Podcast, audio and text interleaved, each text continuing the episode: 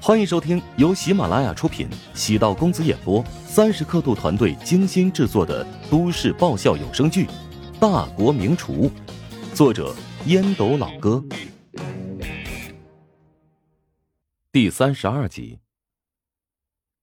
映入眼帘的是一个年轻的女子，个子很高，穿着平底的帆布鞋，约莫有一米七，头发扎成马尾状。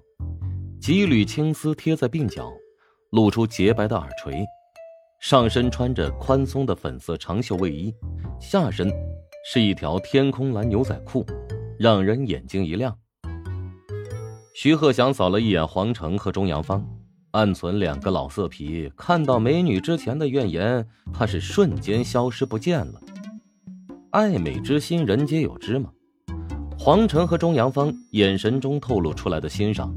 纯粹而真挚，没有掺杂不好的杂质。他们俩都是修炼成精的老江湖，什么样的美女没有见过呀？眼前的青春女孩却是足以在他们心头刻上烙印。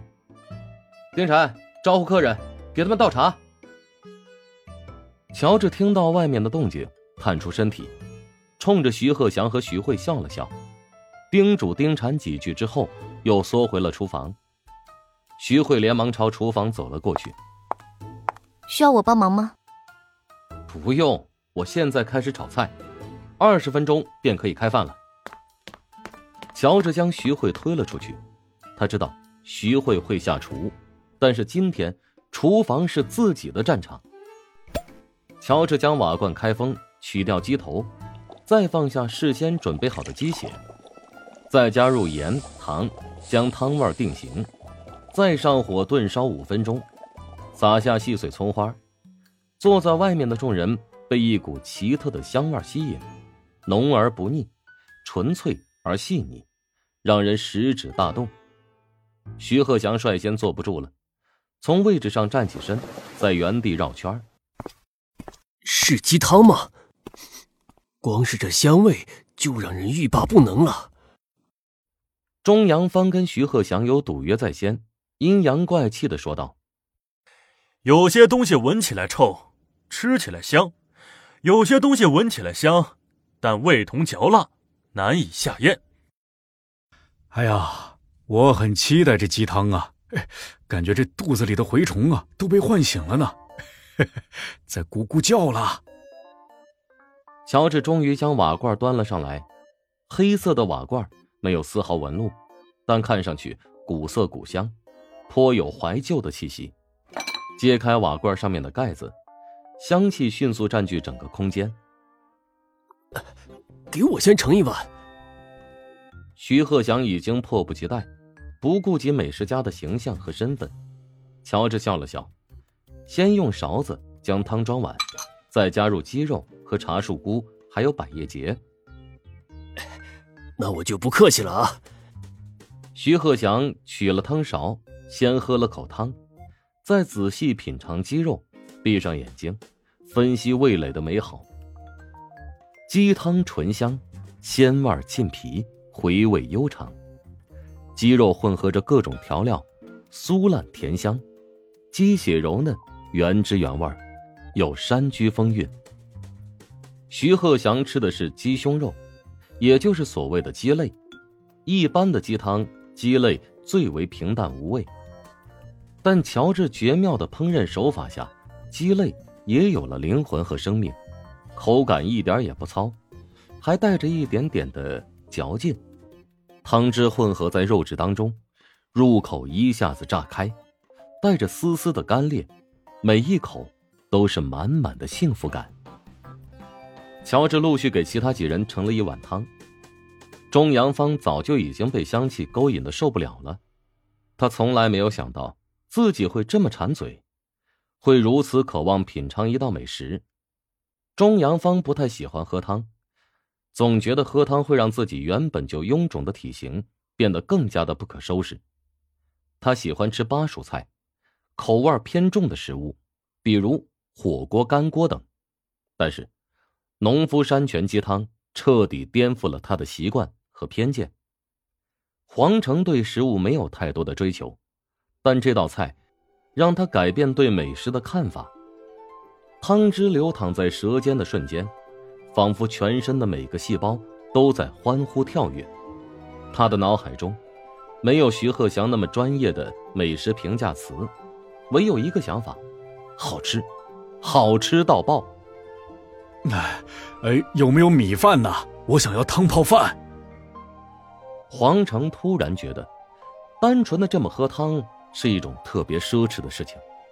如果能够用鸡汤泡饭，会给自己的肠胃也能带来充实和满足感。米饭早就蒸好了，念禅，你和我一起去将米饭拿过来吧。乔治看见作品得到大家的认同，心情很不错。厨房的快乐便在于此。黄成搅动着混合鸡汤的米饭，用勺子舀起一口，慢慢的塞入口中。清甜的鸡汤搭配米饭的清香。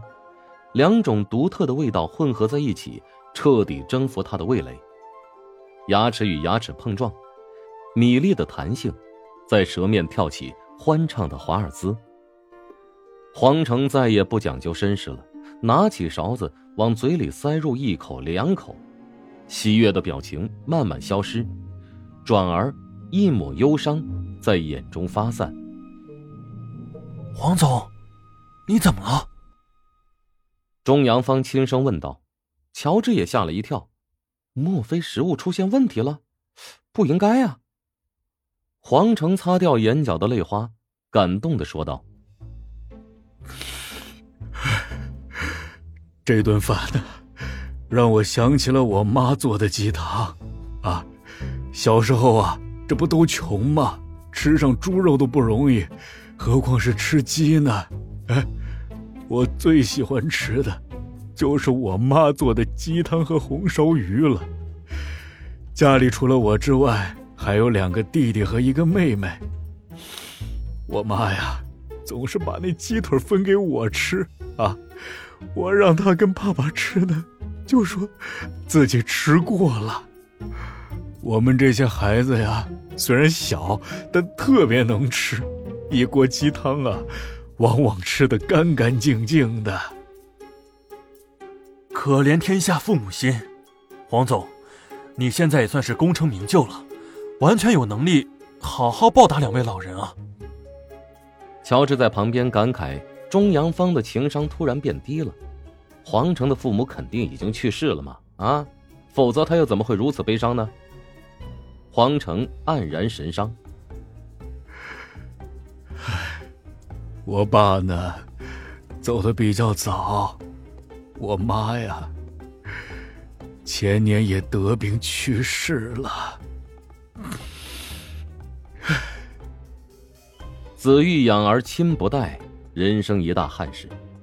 钟良方错愕道：“呃，真可惜啊。”乔治在旁边低声说道：“黄总，既然鸡汤有母亲的味道，不妨等你约个时间。”邀请兄弟姐妹到我这儿做客啊！我再给您做一次农夫山泉鸡汤，如何？黄成眼睛一亮，思索道：“哎，是了是了，我这都好几年没跟他们聚一下了。你这提议很好啊，择日不如撞日，就定在明天，怎么样？”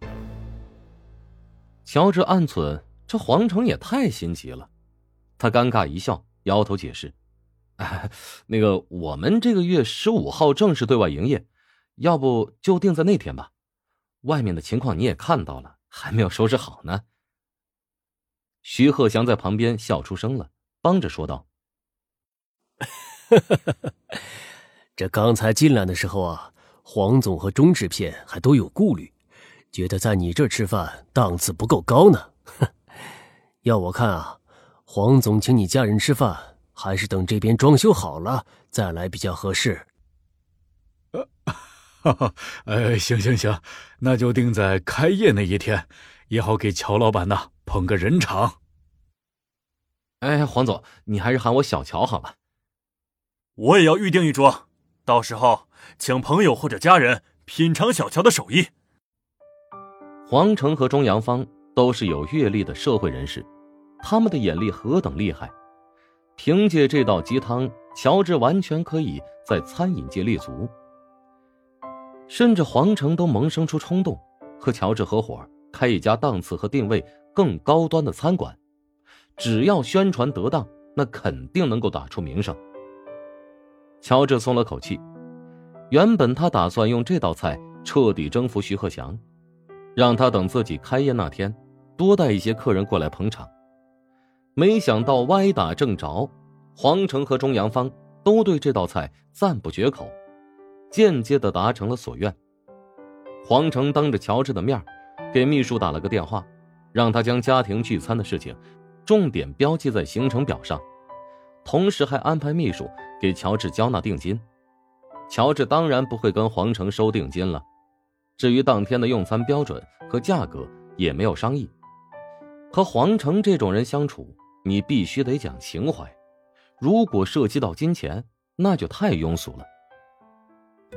本集播讲完毕，感谢您的收听。如果喜欢本书，请订阅并关注主播。喜马拉雅铁三角将为你带来更多精彩内容。